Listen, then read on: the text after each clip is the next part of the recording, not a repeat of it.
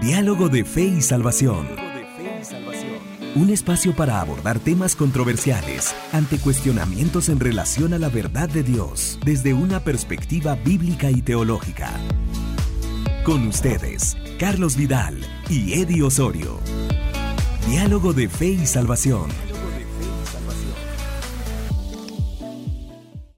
Muy buenos días, muy buenas tardes, muy buenas noches. Bienvenidos a Diálogo de Fe y Salvación. Independientemente de la hora que usted nos escuche, nos vea, bienvenidos. Hoy nuevamente estamos acá en un episodio más de Diálogo de Fe y Salvación, ya casi en la recta final, hermano Eddie, de nuestra serie Secretos de la Casa y estamos Así es. finalizando, concluyendo con un tema eh, complejo, hermano Eddie. Creo que eh, muy poco de dialogarse en nuestro ámbito, pero con lo del Señor trataremos de, de dialogarlo. Hermano Eddie, bienvenido, ¿cómo está usted? Gracias, hermano Carlitos. Bien, bien. Contento de poder estar una vez más aquí en Diálogo de Fe y Salvación para abordar un tema siempre desde la perspectiva bíblica, ¿no? Que es como nuestro eslogan, ¿sí? Temas actuales desde la perspectiva bíblica.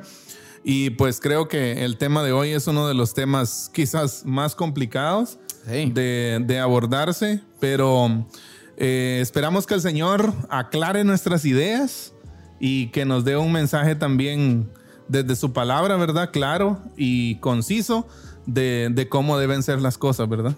Hermano Eddie, teníamos invitadazo Así es. programado. Lo habíamos anunciado, por cierto, algunos hermanos que si se recuerden, pero circunstancias personales de nuestro invitado pues impidieron que pudieran estar, hermano. Exacto. Esperamos en Dios en el futuro. En el futuro, Poder, primero poder Dios podemos tener. tenerlo. Eh, pero hoy, queridos hermanos, hoy vamos a dialogar con el tema en nuestra serie Secretos de la Casa, la pastoral del homosexual. Así es. Hemos venido hablando, hermano Eddie, eh, mucho acerca de toda esta temática. Recuerde usted que de fondo está el poder eh, preparar a la iglesia para poder abordar estos temas desde una perspectiva bíblica, estos temas complicados, hermano y poder, poder ser la propuesta. No solamente presentar defensa, hermano Eddie, sino Exacto. ser la propuesta Así en es. una sociedad la cual sucumbe en principios y valores, pero qué necesario es que nosotros tengamos muy bien claros nuestras posturas, Eddie. Exacto, y una de las cosas que dijimos, que lo hemos dicho creo desde, desde que empezamos Diálogo de Fe y Salvación, es que debemos dejar de reaccionar. Claro. Eh, ah, bueno, citándolo a usted de nuevo, debemos dejar de reaccionar y empezar a proponer. Amén. ¿Sí? Porque quienes deberían estar reaccionando son las otras personas. Quienes no conocen al Señor deberían de estar reaccionando a lo que la iglesia propone.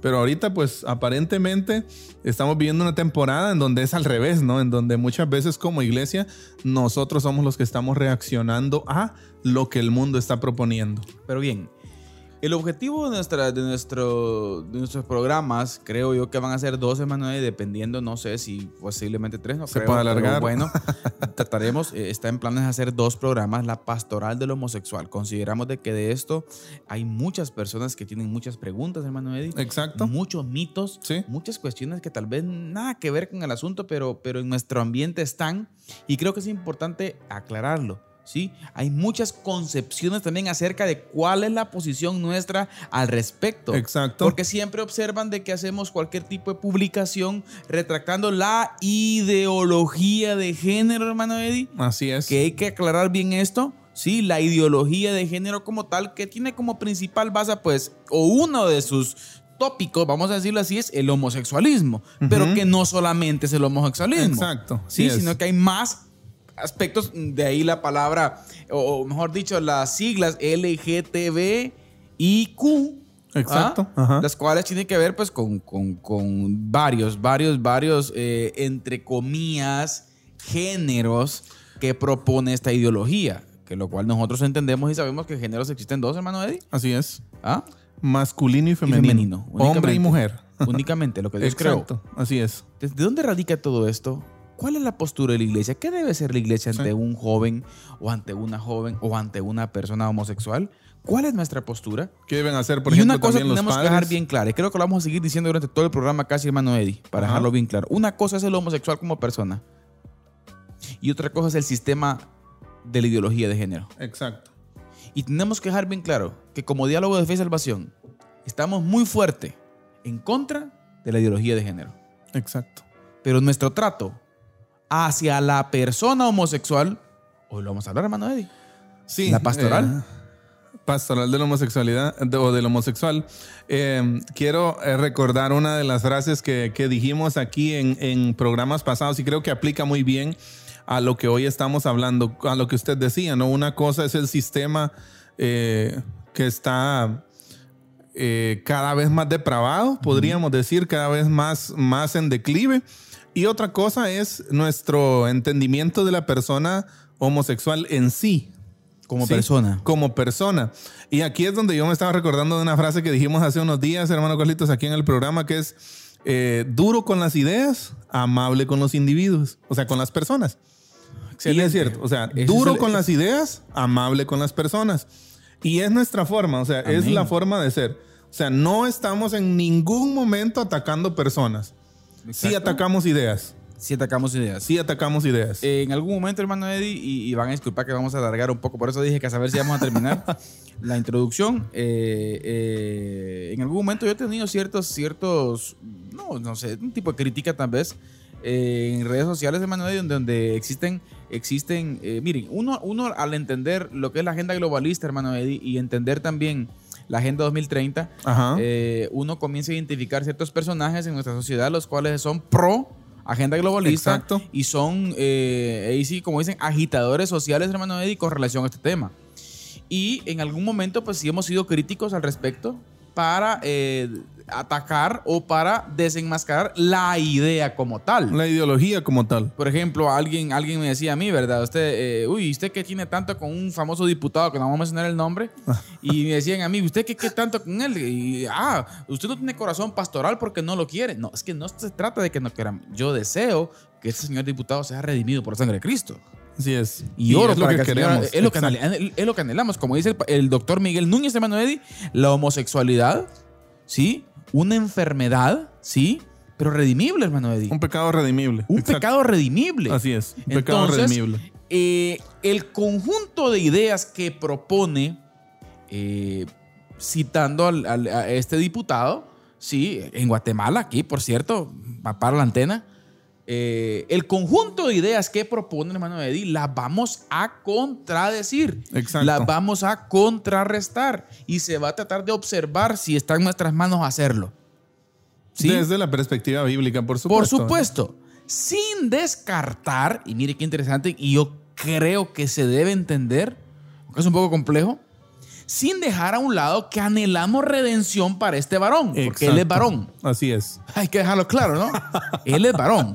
Así Entonces, es. anhelamos redención para él Amén. y que pueda existir una transformación de fondo. Exacto. Pero el conjunto de ideas que plantea él, ¿sí? O que plantea también a veces el procurador de los derechos humanos aquí en Guatemala, hermano, que es otro, alguien decía otro, minions de George Soros, eh, eh, eh, el- eh, ese es el detalle, ¿no? Exacto. Son ideas que destruyen totalmente, hermano, y tienen es. como principal objetivo instalarse y desvirtuar la iglesia, la, la familia. familia, el cristianismo. Así es. Entonces, por favor, pastor, es digno de que esa frase la repita. Duro con las ideas, Amable con las personas. amable con las personas. Exacto. Tremendo. Por lo tanto, pastoral del homosexual, queridos hermanos, eh, es la temática que nos convoca hoy y vamos a tratar el poder acercarnos a este tema. Por lo tanto, pero antes de ir, ahí, nuestro, nuestro, ¿qué?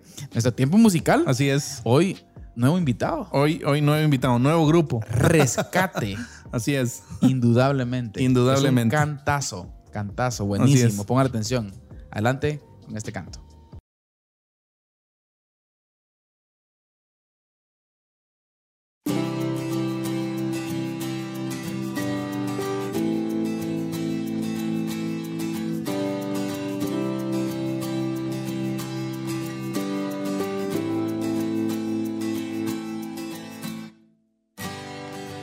Yo te quiero amar, sigo buscando maneras. Te quiero entender, pero no encuentro razón, porque tu amor nunca se rinde y va.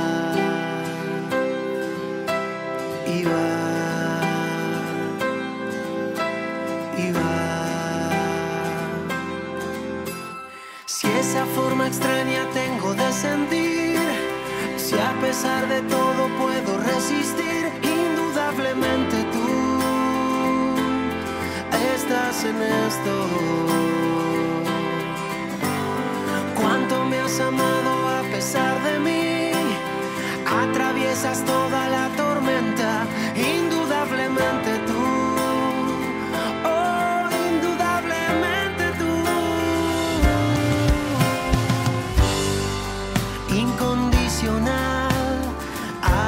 has rescatado mi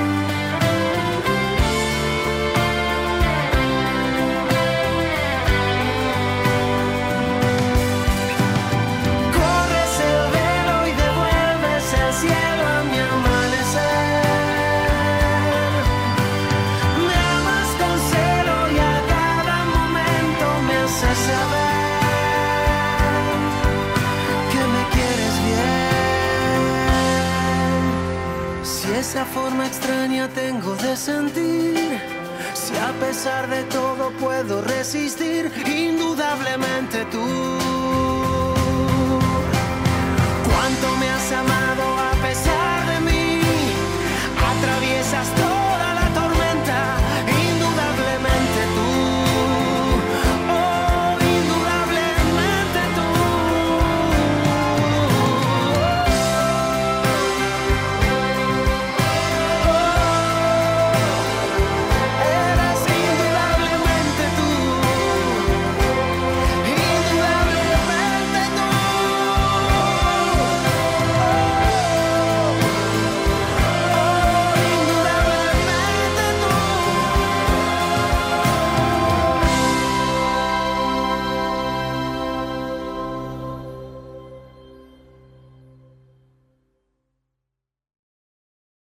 Bien, estamos de vuelta, estamos de vuelta, mis hermanos. Pastoral del homosexual, hermano Eddie. Así es. Eh, complicado, complejo. pero Pero necesario. es necesario. Necesario hablarlo, ¿Sabe? necesario abordarlo. Fíjese que se maneja una famosa frase, eh, vamos a decirle con todo respeto, el, el salir de closet. Ellos, ellos le llaman así. Exacto. Ellos le llaman así, el salir del closet. ¿Sí? Y puede existir que esta tendencia pecaminosa pudiese ser que algunas personas la puedan tener, pero por presión social no lo quieren decir. Exacto. Sí no sé es. si me explico. Ajá. Por lo tanto, lo que vamos a estar dialogando puede servir para una persona como tal, hermano Eddie, Así es. la cual lo va, lo puede ayudar a poder salir de esa enfermedad. Exacto. Porque tenemos que decirlo claramente lo que es. ¿Sí? Y también hay que verlo desde que también puede existir alguna persona así en la iglesia, ¿no? Claro. O sea, el, el- el motivo de abordar este tema acá también es, es, es no, porque muchas veces lo vemos como extraño o, bueno, definitivamente creo que sí es algo extraño. Sí. Sí es algo extraño, pero muchas veces lo vemos como con un tono de desprecio eh, como persona, ¿no? Ahí, ahí va el punto. Ahí Ajá, va- vamos eh, entrando ahí, Manuel. Vamos entrando ahí. Entonces, eh, ese es el punto que del, creo que, que hay que corregirlo. Dos palabras claves que hemos venido trabajando, hermano Eddie. Gracia Y verdad. y verdad. Exacto. O sea, duro con las ideas, amable, Amable con, las con las personas. personas. O sea, ¿cuál es mi postura hacia una persona homosexual, por ejemplo, hermano Eddie? Bueno, En primer lugar, vamos a estar hablando acerca de la comprensión, creo yo. Así es. Comprender la situación en primer lugar. Entender y conocer. Exacto. Entender la situación, conocer la situación, palpar la situación, no solamente venir con la espada de la condenación, hermano Eddie, sin dejar puerta abierta a una restauración o redención de la persona como tal. Exacto. O sea, si usted no visualiza a un homosexual pudiendo ser restaurado, pues le falta visión. Exacto. Pues creo que estamos como menospreciando la gracia de Dios, ¿no? Y que, hermano Eddie, la homosexualidad es un pecado de la misma forma como, por ejemplo, el chisme o cualquier otra cosa más. Ese es el punto. Eso es lo que, lo que yo iba a decir, fíjese. Precisamente pues, cuando nos acercamos al tema este de ver a las, a las personas con desprecio, muchas veces la homosexualidad, vamos a decirlo así, la homosexualidad es un pecado como cualquier otro. Y, Eddie, por cierto, puede tenderse como a malinterpretar. Ajá, Hoy vamos a hablar mucho de comprensión. exacto. Pero vamos a dejar claro que tenemos la postura que la homosexualidad es un pecado abominable ante los ojos del Señor, Así como es. todos. Como todos los pecados. Exacto. Exactamente. Ahora, Así es, pecado. Usted está yendo en contra de la naturaleza creadora del Señor. Así es. Y ade- además de ir, el Señor pues lo prohíbe totalmente en su palabra. en las escrituras. Así y es. eso es explícito, hermano. Así es. En algún momento hablábamos, creo yo, de, de la masturbación, de la pornografía, que no había algo explícito. Pero aquí en este caso Pero sí. en este caso sí hay explícito. Entonces, no hay que malinterpretar. Y creo que hay una línea, ¿qué? Muy delgada. Muy delgada. En medio aquí, hermano. Hay un hilo rojo ahí. Exactamente, pero es necesario decirlo, ¿no? Entendemos de que es un, un comportamiento pecaminoso, una práctica pecaminosa que puede llegar a convertirse en una enfermedad psicológica, hermano Eddie. ¿Sí? Me, me gusta mucho la, la- una de las definiciones, hermano Carlitos, en cuanto en lo que estamos hablando del, de entendiendo el mundo de la homosexualidad, el amor y la comprensión como armas principales. Amén.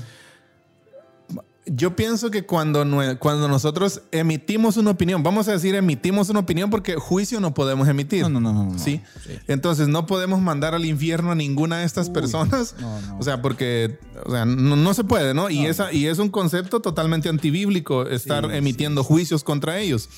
Ahora, eh, es importante ver esta parte, el amor y la comprensión como armas principales. O sea, al momento de yo, por ejemplo, tener como cristiano una discusión, una contienda, Debate. un debate, una contienda de ideas con otra persona acerca de esto, el amor y la comprensión deberían de ser mis armas principales. Exacto.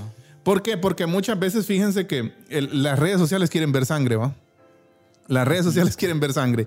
Y, y nosotros estamos viendo que, por ejemplo, muchos predicadores, muchos, mucha gente que se dedica a debatir sobre este tema, le da sangre a la gente de las redes sociales. Exacto. ¿Sí? ¿Por qué? Porque lo que quieren ver es que dos personas se peleen y a ver quién gana, ¿no? A ver quién gana. Pero tal vez el, el- el- el- el principal objetivo de nosotros como cristianos no es tanto ganar un debate. Exacto. No es tanto, ah, no me refiero a que, ¿cómo explico esto? o sea, no me refiero a que no expongamos bien las ideas. Claro que las tenemos que exponer. Exactamente. expo- exponer las ideas bíblicas con claridad. Pero no por eso yo me voy a, yo me voy a, a exaltar en, el, en, en una, en un debate encarnizado a querer ganarlo sobre todas las cosas.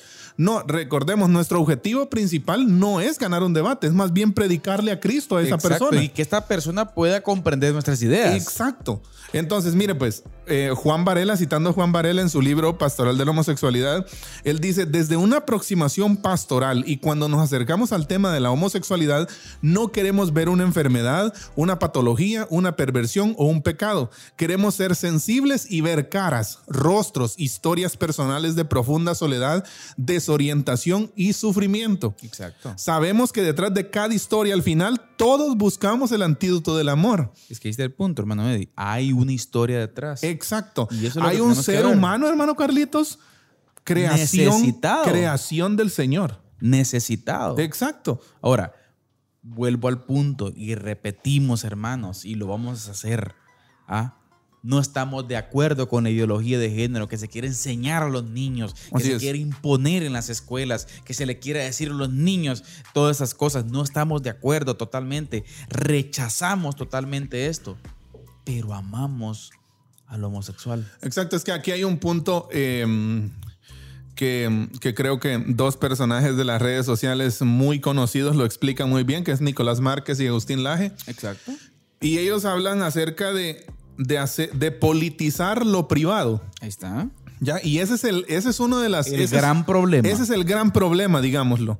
¿Sí? Porque personalmente, yo no tengo, personalmente, yo no tengo problema, por decirlo así, con que alguien sea homosexual y que lleve su vida como quiera, ¿no? Exactamente. Es su vida. En la, en, la, en, la mane- en la medida en que yo tenga oportunidad de presentarle a Cristo, yo se lo presentaré. Exacto. O sea, mire, El problema es cuando eso lo politizan y quieren llevarlo al Congreso, quieren crear leyes en cuanto a eso. Exactamente. Ahora, no tenemos problema en el sentido de que no somos quien para juzgar a otra persona ni para dirigirle la vida a otra persona. Exacto. Ah, Yo creo que la única carga espiritual es que sea salvo, hermano Eddie. Así es. Y que pueda ser redimido de esa práctica. Así es. Esa carga sí la tenemos.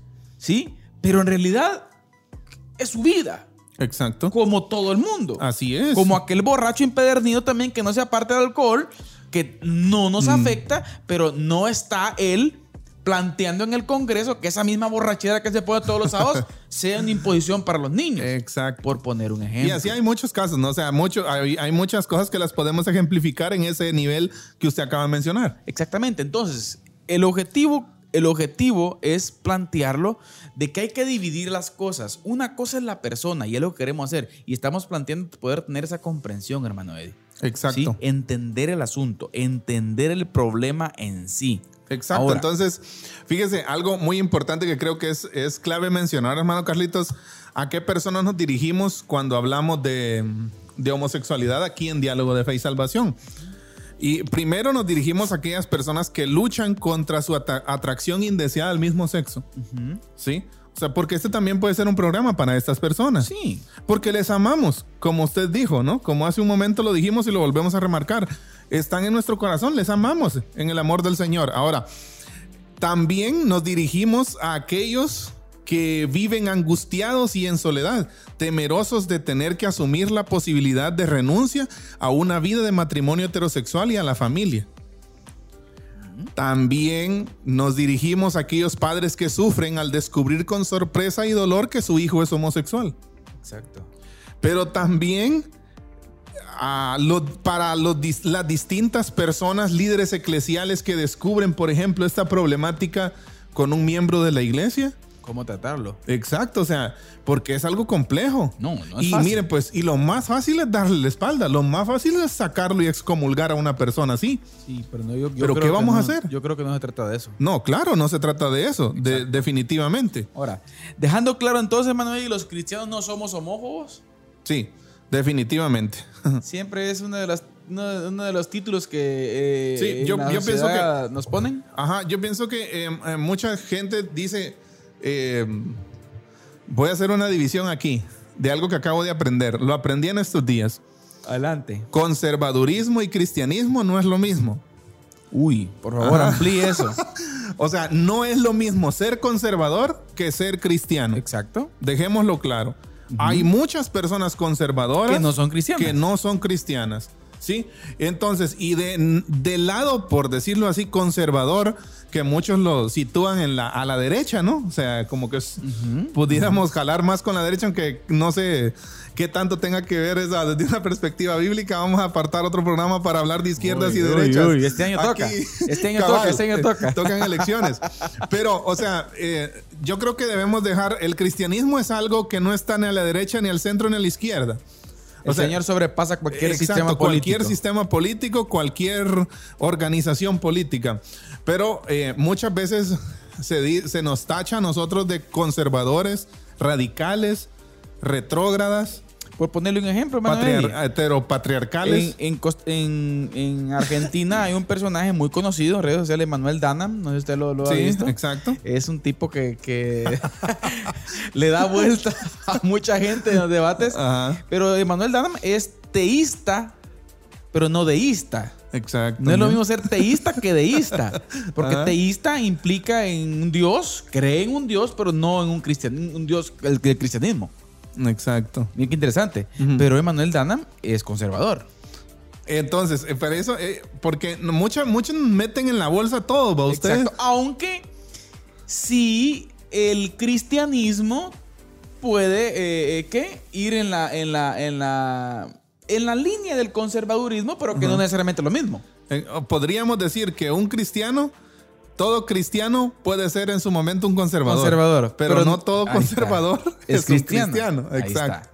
Ahí estamos, ahí salimos, ¿no? Entonces los cristianos no somos homófobos. No. No, no, nosotros no le tenemos aversión, ¿no? Porque es la, ¿Es la que significa la palabra? Ajá, homofobia es como aversión hacia el género homosexual o, le- o- o a las lesbianas. No, en ningún momento. Nosotros no somos, no, no le tenemos aversión a, a O sea, las no tenemos personas. ni miedo, ni odio, ni queremos violencia contra ellos. Exacto. No, no, no, y tampoco quiere decir que es viéndolos y vamos a empezarles a tirar versículos bíblicos o otra cosa. No. No. Lo que queremos en nuestro corazón es amarlos. Es abrirles las puertas de la iglesia también, hermano Carlitos. tratarles. Yo, fíjese que en algún momento citábamos aquí eh, eh, y alguien me escribió. Eh, fíjese, y como queriendo, estaba sorprendido de por qué el anuncio. Que cómo nos gustaría ver a todo el, el lobby LGTBIQ de aquí de, Ah. de Nororiente sentado en nuestra iglesia el domingo. Ajá. ¿Y por qué no? Exacto. O sea que se trata de duro con las ideas.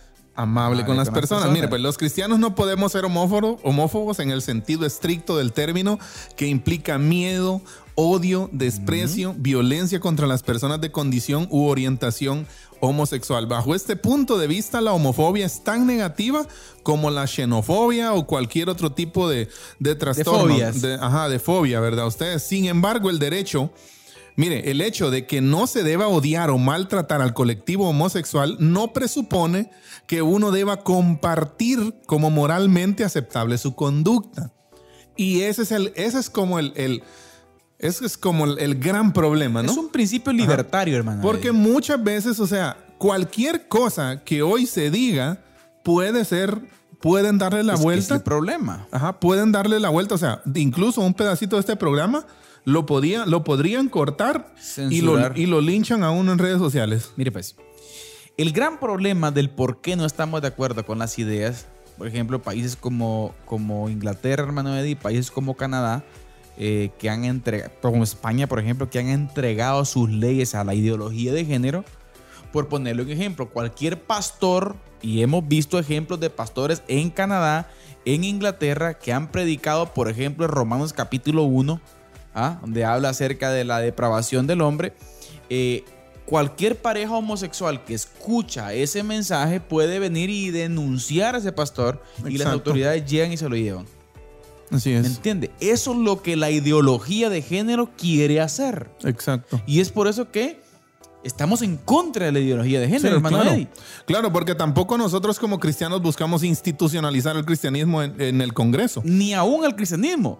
Sino Exacto, que dice o sea, la Constitución de la República. Exacto. En ningún momento se busca que, que la religión, que el, el cristianismo como tal, sea la religión del Imagínese Estado. usted, ¿no? ¿usted cree que algún diputado en el Congreso de la República lo van a dejar promulgar una ley que el cristianismo sea religión oficial en las escuelas? No se puede. Pero esta, esta basura de ideología sí se está metiendo Ese es el a través de entes malvados y, y gentes malvadas en el Congreso, que deseamos también redención para ellos, que en las escuelas nuestros niños están aprendiendo estas aberraciones. O Exacto. sea, el punto está ahí, hermano Eddie. Pero no somos homófobos en el sentido de que odiamos al homosexual. Al Así es. contrario, deseamos redención.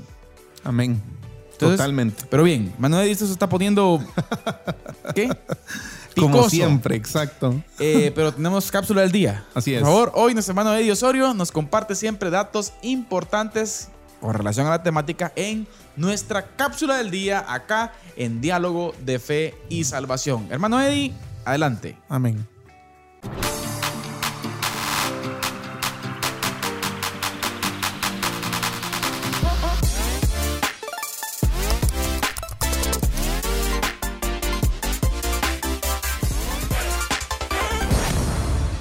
En el Salmo 11, versículo 3, encontramos una escritura que dice, si los fundamentos fueren destruidos, ¿qué ha de hacer el justo? Algunos opinan que este salmo David lo escribió cuando huía de Saúl. Algunos otros opinan que este salmo fue escrito cuando huía de su mismo hijo, Absalón. Y no sabemos con, eh, con, exactitud cuándo fue el momento, en qué momento fue que David escribió el salmo, pero lo cierto es que por lo, de, lo que dice el salmo en sí, nos damos cuenta de que David se encontraba en un momento muy duro, en un momento muy difícil. Incluso él pensaba o él estaba viendo que los cimientos de su reino estaban siendo sacudidos, estaban siendo destruidos. Y por eso él dice, si los cimientos, si los fundamentos fueren destruidos, ¿qué ha de hacer el justo? Creo que es una pregunta válida para nosotros hoy en día. ¿sí? Estamos en medio de una revolución no solo de carácter sexual, sino también una revolución de carácter ético y moral. Entonces creo que vale la pena preguntarnos qué puede hacer el justo cuando los fundamentos morales que han sostenido la sociedad parecen desmoronarse.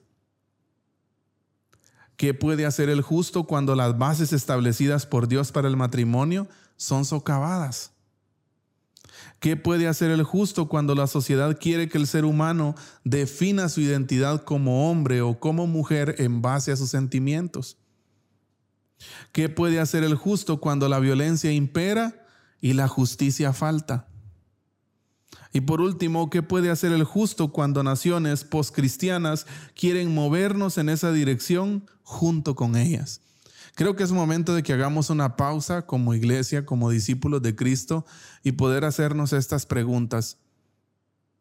¿Qué hemos de hacer? ¿Qué vamos a hacer? Y estoy seguro que el pensamiento como en automático que viene a nuestra mente es vamos a permanecer firmes. Por supuesto, amén a eso. Vamos a permanecer firmes. Pero sabe, no solo debemos de estar pensando en cómo defendernos, sino también en cómo llevar el Evangelio a estos rincones, a en medio de esas revoluciones, porque estas personas que están inmiscuidas en esas, en esas revoluciones, que fomentan ese tipo de movimientos, también necesitan a Cristo también necesitan del Evangelio. Y nosotros, nosotros, como discípulos de Cristo, nosotros, como cristianos, como iglesia, estamos llamados a predicarles el Evangelio, a hablarles la palabra de Dios con gracia y verdad. Creo que es un reto y un desafío y que debemos aspirar a eso, a predicarles, no ver este tema solo como algo de lo que tenemos que defendernos, sino también cómo proyectarnos como cristianos hacia, este, hacia estas revoluciones, llevar el Evangelio ahí porque estas personas también necesitan salvación, también necesitan de Cristo. Así que manos a la obra, llevemos el Evangelio, vayamos con gracia y verdad y prediquemos con amor y pasión ese Evangelio que transforma la vida de las personas.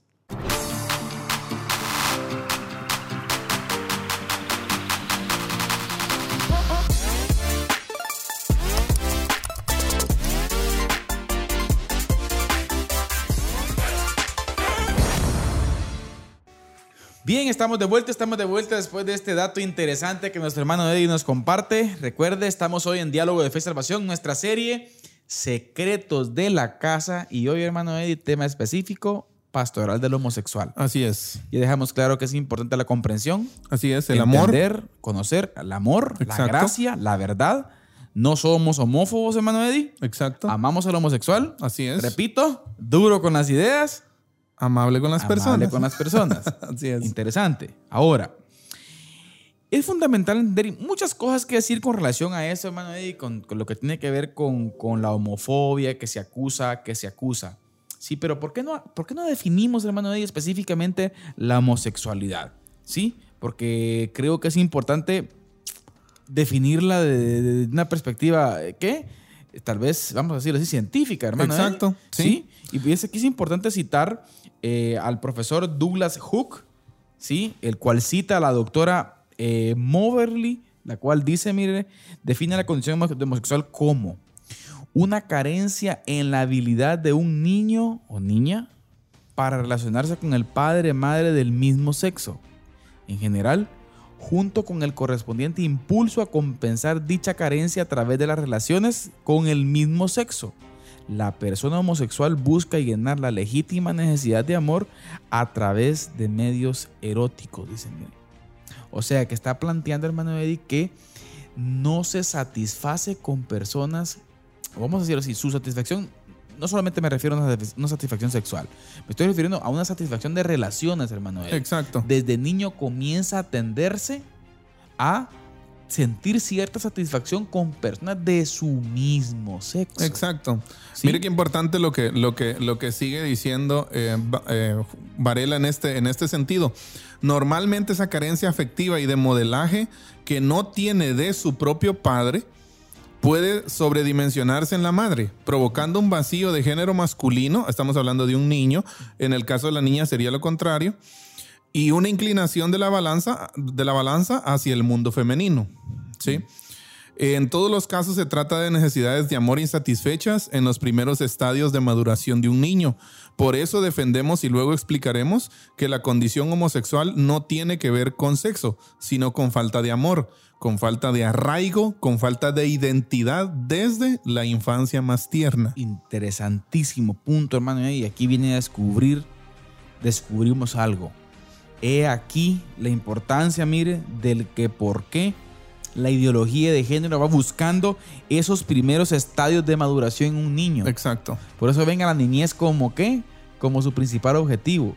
Estamos planteando, hermanos, de que este problema de homosexualismo puede ir comenzando, hermano, desde la niñez entonces. Exacto. Desde ahí, esa tendencia. Sí, es que recordemos que yo recuerdo haber leído acerca, por ejemplo, del doctor Dobson, ¿no? Famoso doctor Dobson, De, enfoque a la familia, ¿no? Y recuerdo que él en uno de sus libros dice que, que los niños, los primeros tres años de vida de los niños, el niño es como literalmente una esponja que usted puede meter en un balde con agua. Todo lo, la esponja va a agarrar absolutamente todo el agua que le quepa. ¿Por qué? Porque tiene esa capacidad. El niño también. Y se dice que un niño de, en esa edad tiene capacidades incluso mejores que un universitario.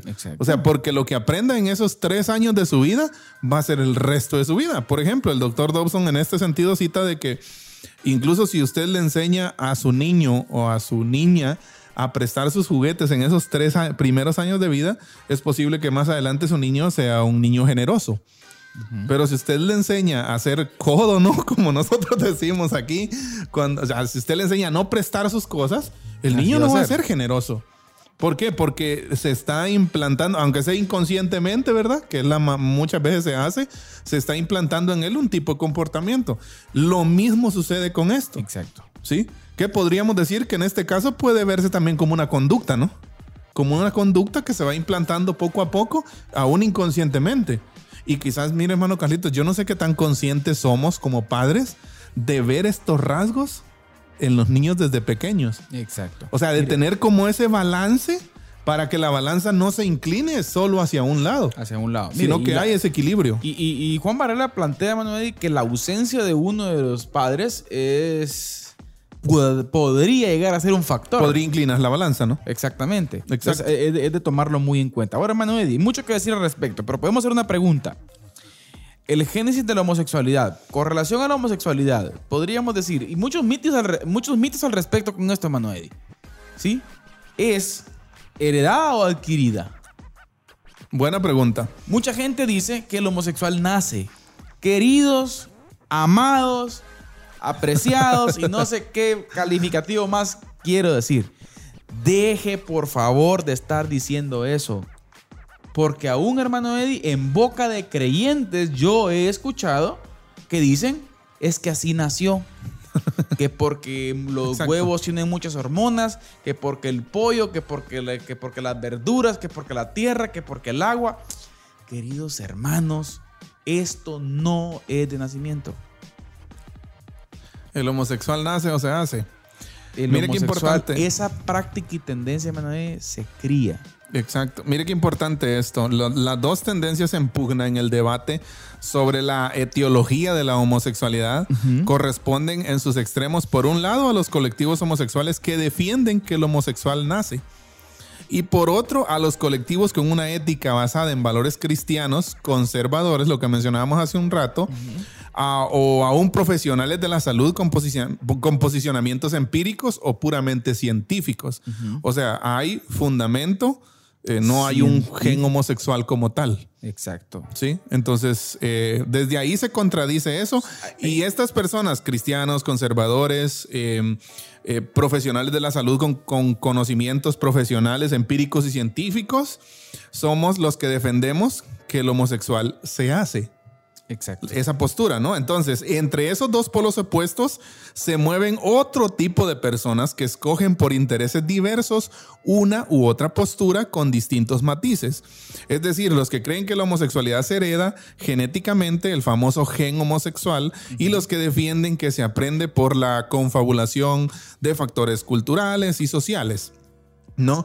Lo que en algún momento hemos mencionado también aquí, que muchas veces se habla de que, de que somos como, de que el género es una construcción social y no algo con y no algo con lo que se nace. Bueno, porque, porque en ese sentido yo pudiera decir, eh, bueno, soy hombre porque la sociedad me hizo hombre. No. yo soy hombre porque Dios me creó así, es lo Ahora, que entiendo, Eddie, ¿no? Está el estudio científico de Francis Collins, Exacto. eh, científico muy reconocido, a nivel Reconocido. mundial, eh, que estudia el genoma humano. Así es. Y el genoma humano, desde la raíz profunda, hermano, eh, tiene que ver con que hay dos: Exacto. Dos. Sí. Fíjese, al- hembra y varón. y varón.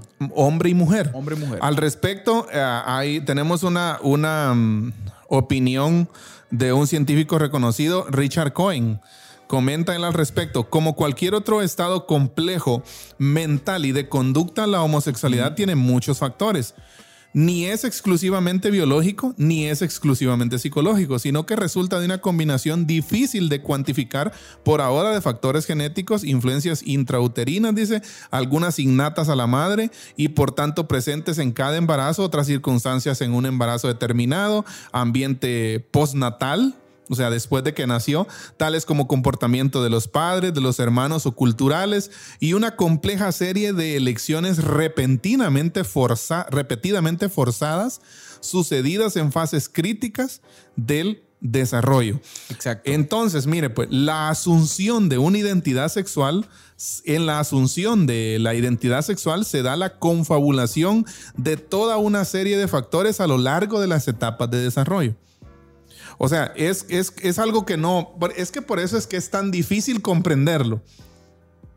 Es, es- por eso es que es tan difícil entenderlo y comprenderlo.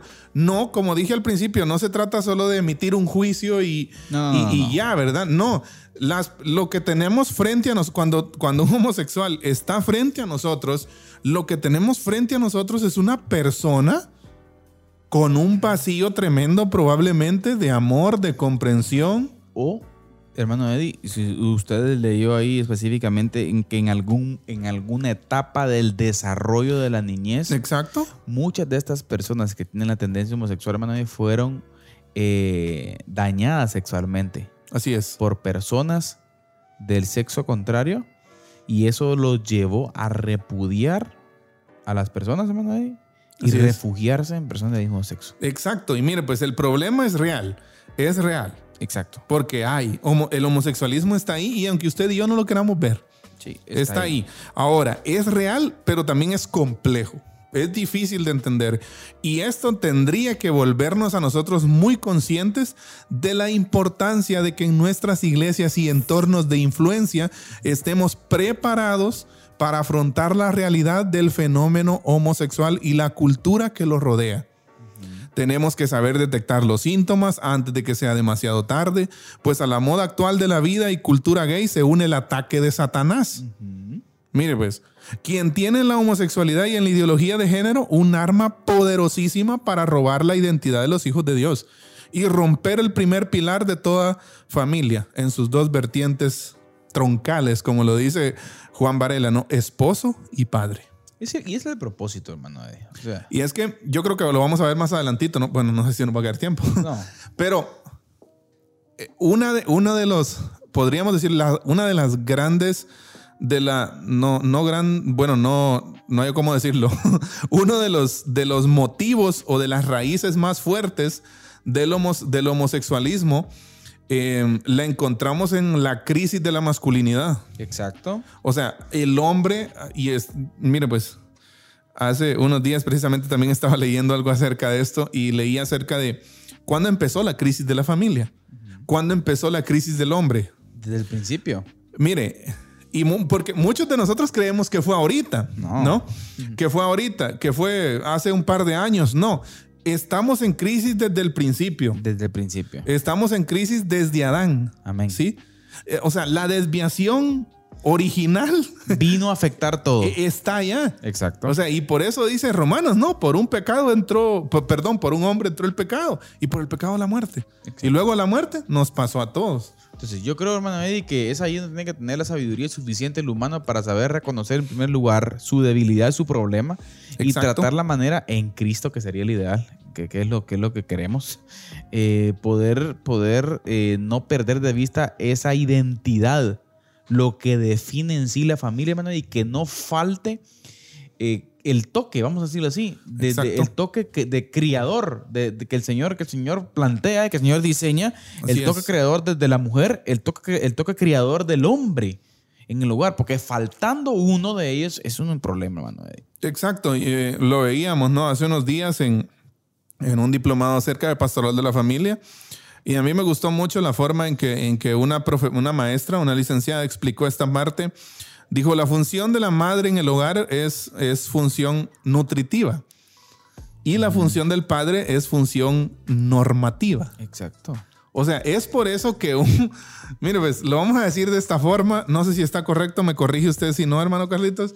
No hay una mamá que pueda hacer las veces de padre y madre. No. Lo, lo dijimos, lo dijimos en unos programas atrás. Ajá. Y, y esto se dice, ay, es que sos madre y padre a la vez. Mamá luchona, dicen. Hermanos, eh, no vamos a descartar de que existen estas gentes, hermano. Eddie. Sí, claro. No vamos a descartar, Sí, es- pero están ahí. no vamos a dejar de decir que va a haber debilidad en la crianza porque el diseño original habla de ambos. Exacto. La gracia, Señor, siempre. Sí. No todos los casos los vamos a meter en un solo cajón. Exacto. Hay, ¿qué? Hay especificidades, hermano Eddie. Exacto. Sí, pero eh, el ideal bíblico nos No, no muestra. es ese. Exacto.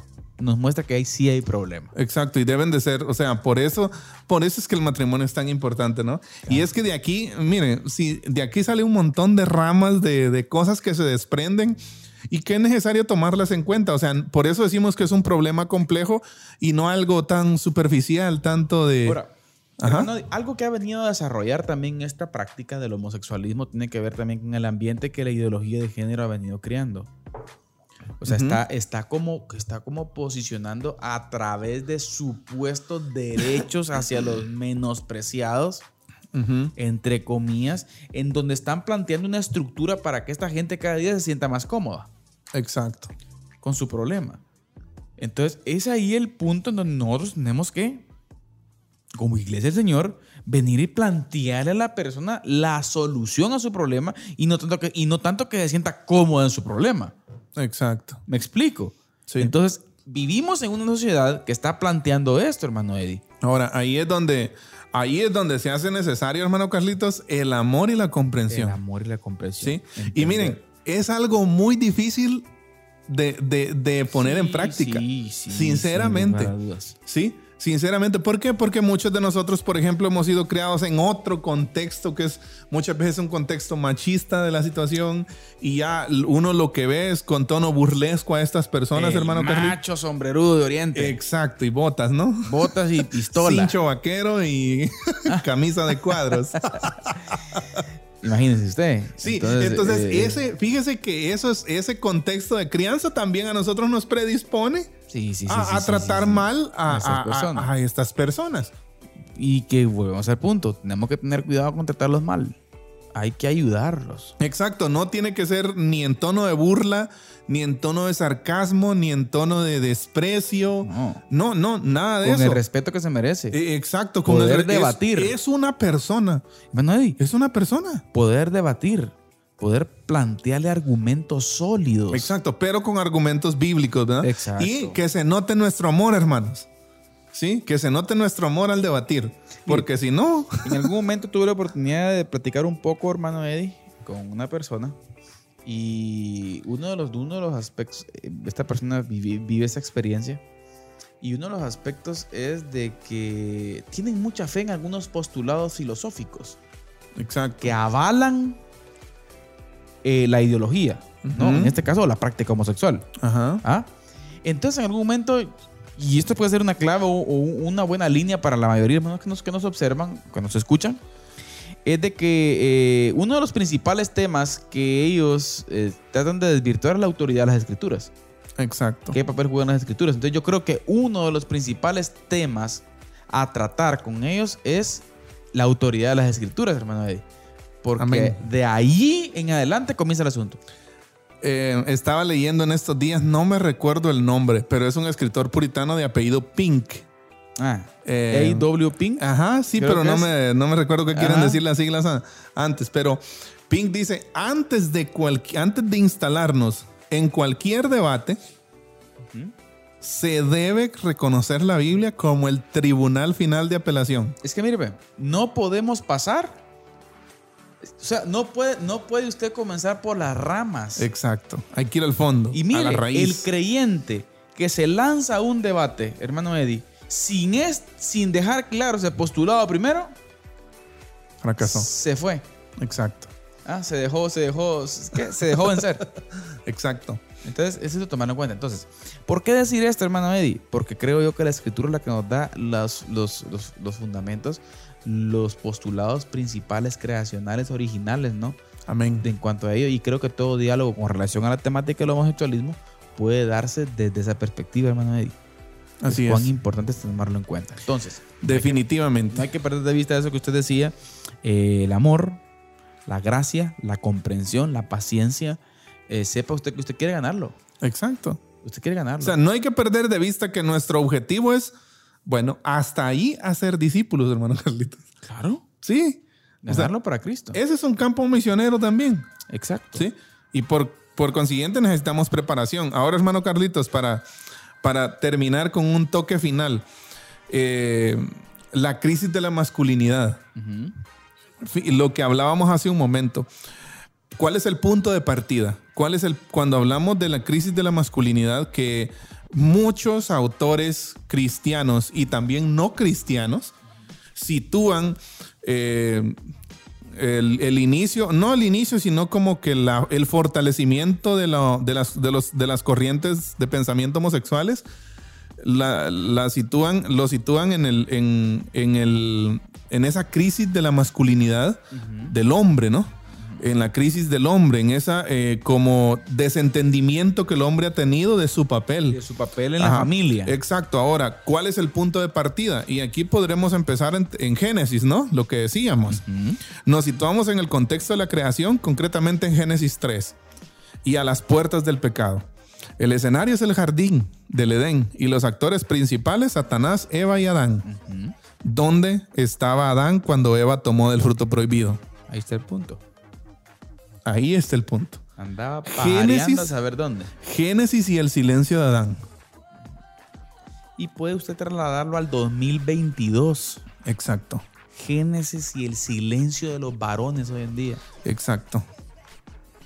Tremendo, hermano. Eddie. Exacto. Sí, el hombre, y por eso es que a- a- como contrapeso se ha levantado una, un feminismo radical también, que es un feminismo tóxico que desvirtúa también a las mujeres, desvirtúa el papel de las mujeres como madres, desvirtúa el papel de las mujeres en la Biblia, ¿sí? Pero se ha levantado muchas veces como contrapeso para a, a esa, a esa tratando, crisis de la... tratando de desacreditar, provocando una crisis de la feminidad Exacto, también. eso, eso ha venido, eso ha venido todavía a ahondar más la crisis de la Mire, y masculinidad. lo que dijimos al principio, Manuel, y creo que la postura de ellos, mire, cae como anillo al dedo, mire, como anillo al dedo con relación a- a- al, al crear, como les digo, ese ecosistema perfecto para que todas esas, estas personas con tendencias homosexuales, lesbianas y, y transexuales, todo eso, tengan, tengan, ¿qué?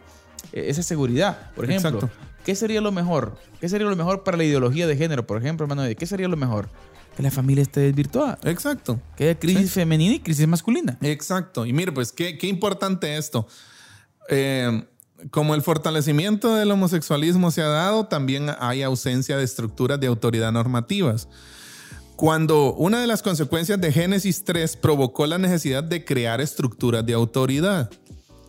¿Cuáles fueron en su momento la- esas primeras estructuras de autoridad? La mujer, el hombre y la mujer, ¿no? En Génesis 3 nosotros encontramos cómo el Señor delegó una autoridad, no machismo, no autoritarismo, no, no, no, delegó una autoridad. Servicio, de servicio, Ajá, hemos di- dicho. Delegó un liderazgo de servicio en el hombre. Desgraciadamente, desafortunadamente, el hombre, muchos hombres nos hemos olvidado de esa comisión. ¿Sí? Ahí está. Nos hemos olvidado de esa comisión. Que por cierto, no hubiera sido necesaria quizás si el pecado no hubiera llegado, ¿no? Pero como es la situación, nosotros encontramos que ahí el Señor estableció estructuras de autoridad normativas. Ahora, ¿qué pasa? Eh, el hombre ha perdido esa, esa estructura, esa autoridad normativa que el Señor le dio, le otorgó. Y sí, sabe, hermano, en una, en una época posmodernista que estamos viviendo, si usted se recordará, pues hablamos de que una de las tendencias en la época posmodernista tiene que ver con el materialismo. Exacto. Y el materialismo que está proponiendo, ¿sí? O sea, un alto nivel de, de ¿qué? Deseo de consumo, hermano Eddie, de satisfacción propia. Exacto. Y eso lleva a desvirtuar el papel de padres. Exacto. Donde padre y madre salen a trabajar y los niños se quedan, hermano Eddie, con a saber quién. Exacto. O sea, quién termina criando. Exacto. Entonces, mire cómo todo va dando a ese desvirtúo O sea, es, es social. Es como, es, es que no debemos de olvidar lo que dijimos hace un momento. Vemos cómo las cosas están empeorando y, y también está, o sea, Satanás está Está en la jugada. como león rugiente, ¿verdad? Bueno. Ustedes. Pastor, disculpe que lo interrumpa, pero el tiempo se nos fue. Ah, Queridos hermanos, pastoral del homosexual. Primera parte. primera parte. Así es. Comprendamos el asunto. Comprendámoslo. Una enfermedad redimible. Así es. Eh, pecado el problema radica en la casa. Así es. Que aus- ausencia de padre, ausencia de madre. No olvidemos. Crisis de la feminidad, Exacto, lo decíamos, ah, crisis de la de masculinidad. la masculinidad. Lo decíamos al principio, eh, eh, no ver esta situación, eh, la homosexualidad es un pecado, como todos, Exacto. como todos, y debemos de verlo como eso, Y recuerde, duro con las ideas, Amable con las personas. Mano, Así es. Esto fue Diálogo de Fe y Salvación. ¿eh? Así es, Nos contento de, contento de abordar este tema y pues esperamos que... Despídase ahí, rapidito. Bueno, contento de abordar este tema, hermano Carlitos. Esperamos que en, la próximo, en el próximo programa pues también tengamos no más tiempo, sino la hora que siempre tenemos, pero que, que podamos eh, hablar sobre la importancia que esto tiene para nosotros como familia y también como iglesia. Punto importante, hermano Eddie. Los homosexuales no nacen. Exacto. Dios no se equivocó. Y los cristianos no somos homófobos. Exacto. Recuerde, Dios diseñó perfectamente ese genoma. Así es. Varón y hembra. Si usted plantea que el homosexual nace, usted está diciendo que Dios se equivocó. Así es. Por lo tanto, ahí hay un problema. Exacto. Esto fue Diálogo de Fe y Salvación, pastoral del homosexual en nuestra serie Secretos de la Casa. Y si Dios, nos, si Dios nos lo permite, estamos en nuestro próximo programa continuando con esta temática. Siempre recordándoles que la expresión más alta de alabanza y adoración a nuestro Dios es La obediencia. la obediencia. Que el Señor les bendiga. Amén. Esto fue Diálogo de Fe y Salvación. Esperamos que este programa haya sido de edificación para tu vida. Síguenos en nuestras redes sociales y encuentra nuestro contenido en YouTube, Spotify, Deezer, Apple Podcast, Radio Cultural Amigos y Amigos TV. Diálogo de Fe y Salvación